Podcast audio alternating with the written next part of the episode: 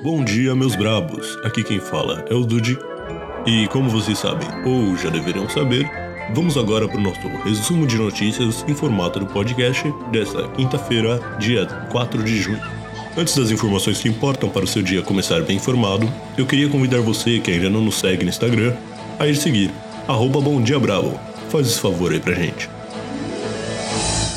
Começando com os números tristes, porém importantes, de mais um dia de combate ao coronavírus onde o Brasil infelizmente bateu um novo recorde de óbitos diário. São 587 mil casos confirmados, com 32 mil mortes, 253 mil recuperados e 333 mil casos ativos. Lembre-se de manter o distanciamento social e sempre que sair de casa usar máscara. Hora dos destaques dos principais jornais do Brasil e do mundo. Mais uma noite tensa de protestos nos Estados Unidos. Após a morte de George Floyd em Minneapolis, uma grande onda de insatisfação popular tomou conta dos Estados Unidos. Mesmo com os discursos inflamados de Donald Trump para que os governantes dos estados americanos coloquem ordem nas ruas, ontem centenas desrespeitaram o toque de recolher e saíram de suas casas para protestar pelo nono dia seguido. Você lembra o caso da Madeleine? Em 2007, uma criança portuguesa desapareceu de seu quarto no dia 3 de maio durante uma férias da família no Algarve quando seus pais estavam jantando com seus amigos em um resort na Praia da Luz. A reviravolta do desaparecimento da menininha foi que um homem alemão agora é o suspeito. Ele já foi preso por crimes de roubo e pedofilia.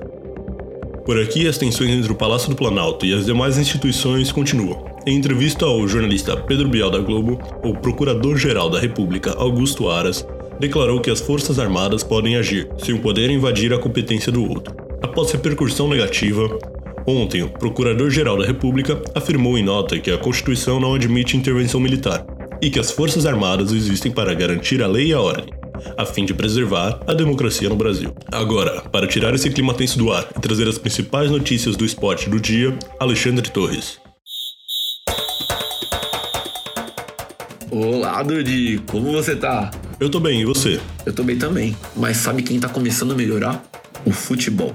Na Espanha, o plano de retomada do esporte já está em andamento e o seu primeiro jogo ocorrerá no dia 10 de junho, no embate entre Raio Valecano e Albacete. Porém, o embate será marcado por uma questão bem peculiar. Só o segundo tempo da partida será disputado. A medida, entretanto, não faz parte de nenhum protocolo de saúde ou coisa do tipo.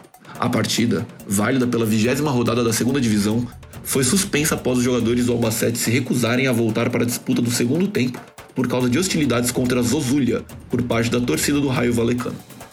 Já em terras tupiniquins, novos dias de glória chegaram para a nação rubro-negra, já que Jorge Jesus e Flamengo chegaram a um acordo e acertaram a renovação do técnico português até junho de 2021.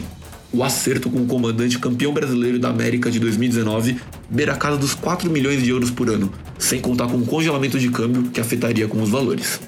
É com você, Dudi. Muito obrigado, Alex. Agora você já sabe que milagre está acontecendo todo dia? Vamos ver até quando. Quem vai explicar um pouquinho disso para vocês é o Luiz Mendes.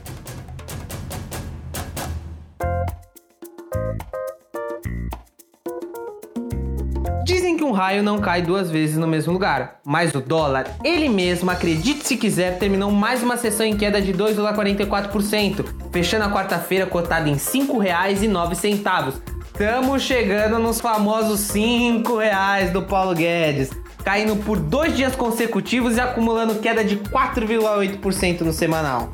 Indicador financeiro desanimador foi divulgado hoje em relação à produção industrial brasileira, retração de 18,8% em abril. Seguindo a simetria padrão do mercado financeiro, com a queda acentuada do dólar, o índice Bovespa, que contempla as maiores empresas da bolsa, teve um dia de fortes ganhos, fechando em alta de 2,22% na sessão desta quarta-feira.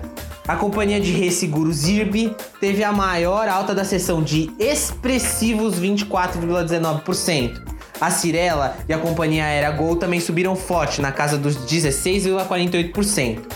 Empresas com forte receita em dólar, como os frigoríficos e as empresas de commodities, foram as que mais sofreram na sessão dessa quarta-feira.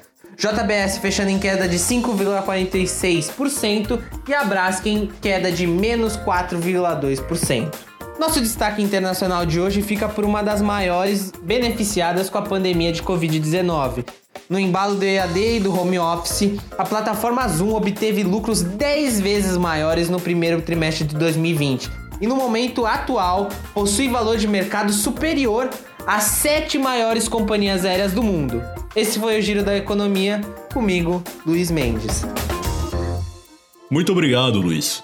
Agora, a parte mais feliz do podcast. Entretenimento com Vitória Perfeito. Oi, pessoal! Os dois filmes que eu tenho para indicar para vocês hoje são originais Netflix.